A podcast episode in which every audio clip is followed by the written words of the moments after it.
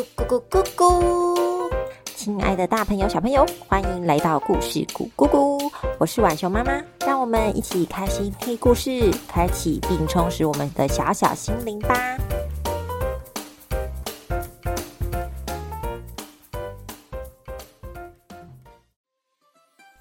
小朋友在家中管理厨房还有家里大小事的人是谁呀？是妈妈，还是爸爸，或是阿公阿妈？其实啊，传说中每个人的家里都有一个管理厨房及家中大小事的神明，它叫做灶神。那什么是灶呢？现在家中厨房放瓦斯炉、电磁炉的地方，在古时候就叫做灶，只是以前还没有瓦斯跟电。所以要去外面砍木材，要煮饭的时候呢，再去这个用砖头或是石头搭建成的灶台来生火煮饭。今天我们就是要来讲灶神的故事，这个跟传统民间信仰有关，让我们一起来认识一下吧。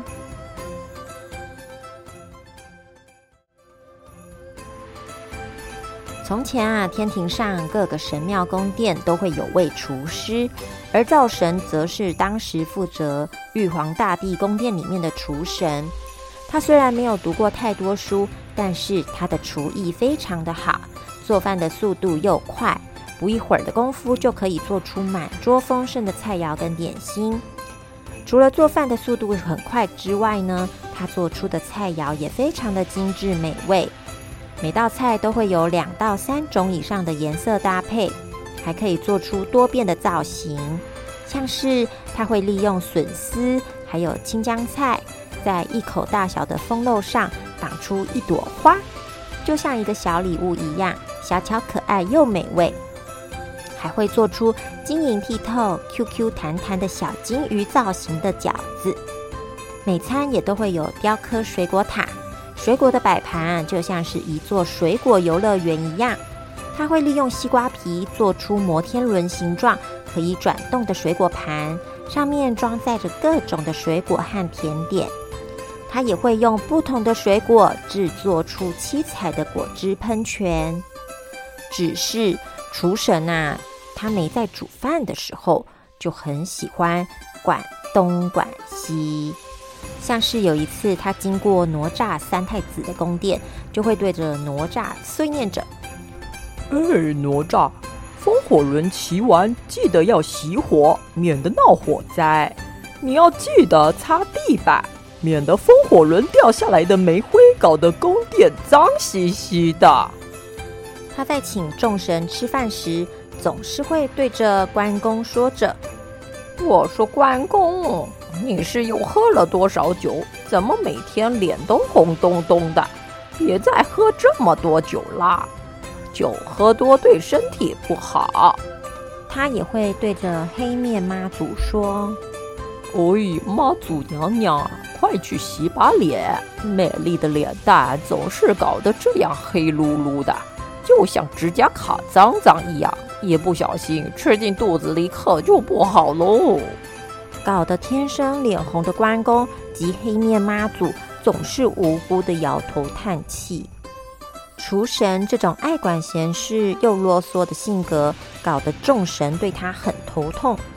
玉皇大帝时不时就收到大家各种的抱怨，但是玉皇大帝真的是太喜欢厨神煮的饭菜，所以对于他的行为总是睁一只眼闭一只眼，要大家不要跟他计较。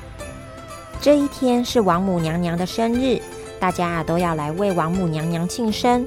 而玉皇大帝呢，在前几天就极力的推荐厨神来作为此次的主厨。经过王母娘娘同意后，厨神早早的就将他煮饭要用到的材料跟工具都拿到了王母娘娘宫殿里的厨房，接着就开始动手做饭。只是做到一半，厨神发现他的独家秘方忘了带过来。但是也没有时间再回到玉皇大帝殿中拿他的独家秘方，于是他在王母娘娘殿中东翻西找各种适合替代的材料，终于他在一个葫芦瓶中发现里头的小丸子适合来当他的调味料，便先拿去用了。就在快要到午餐宴请的时刻，王母娘娘店里的小仙女进到了厨房，来看看厨神的进度。她发现了葫芦瓶在灶台边，就紧张的问厨神说：“呃，厨神，这个东西怎么在这里呀？”厨神开心的回他：“嘿呦呦，我不知道王母娘娘的店里有这样的好东西。”拿它来调味啊，可以让食物的风味更上一层楼呢。哎呀，厨神啊，你闯下大祸了啊！这是王母娘娘费尽千年制成的不老药啊！哦哟，都都用光了，好，这该怎么办呢？我得赶快回去回报王母娘娘了。说完，小仙女就匆匆的离开了。哎呀，这下我可惨了！于是王母娘娘气呼呼的去向玉皇大帝告状：“玉帝，你看看你的厨师，他怎么可以这样随便翻动我宫殿里的东西，还擅自拿去使用？我我这不老药可不是随便可以做出来的。”这样，那那些即将成仙的后辈们要怎么办呢？你可得好好的惩罚他。玉帝知道这一次是没有办法再保住厨神了，就把厨神贬入人间去做家家户户的灶神。除了管理厨房的事，还要他顾火炉，避免火灾的发生。最后交给他一个职责，这也是灶神最爱做的一件事情。嗯，就是什么？管东管西。玉帝啊，他要造神记录人们这一年在家中所做的好事跟坏事。在整理好资料之后呢，在每一年的送神日，也就是农历的十二月二十三号到二十五号这段期间，回到天庭去向玉帝报告。之后，玉帝就会决定要赐给这家人福气，或是降下灾祸。所以，每到送神日的那一天，人们呐就会准备甜甜黏黏的汤圆或是麦芽糖给灶神吃，要灶神回到天庭多讲一些家里的好话，让大家啊可以平安又福气的度过新的一年。灶神回到天庭，除了报告人间琐事之外，还可以重操旧业，准备餐点给玉帝吃。而除了灶神，其他神明也会在送神日那一天一起回到天庭。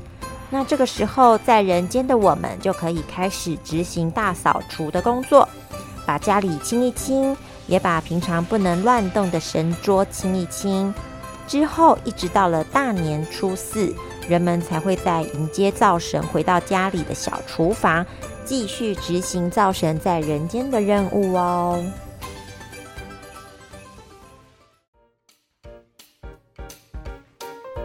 朋友听完灶神的故事，有没有觉得灶神其实很像家里的妈妈，很爱管东管西、碎碎念？但这也都是以关心跟爱的角度为出发点。所以，小朋友，你知道该怎么让妈妈不要一直碎碎念了吗？是喂妈妈吃汤圆吗？还是有其他方法呢？欢迎到故事谷姑姑脸书粉丝团留言给晚兄妈咪哦。接下来要准备过新年了，长辈们都要开始忙碌喽，小朋友也要当个好帮手哟。我们下次再见啦，拜拜。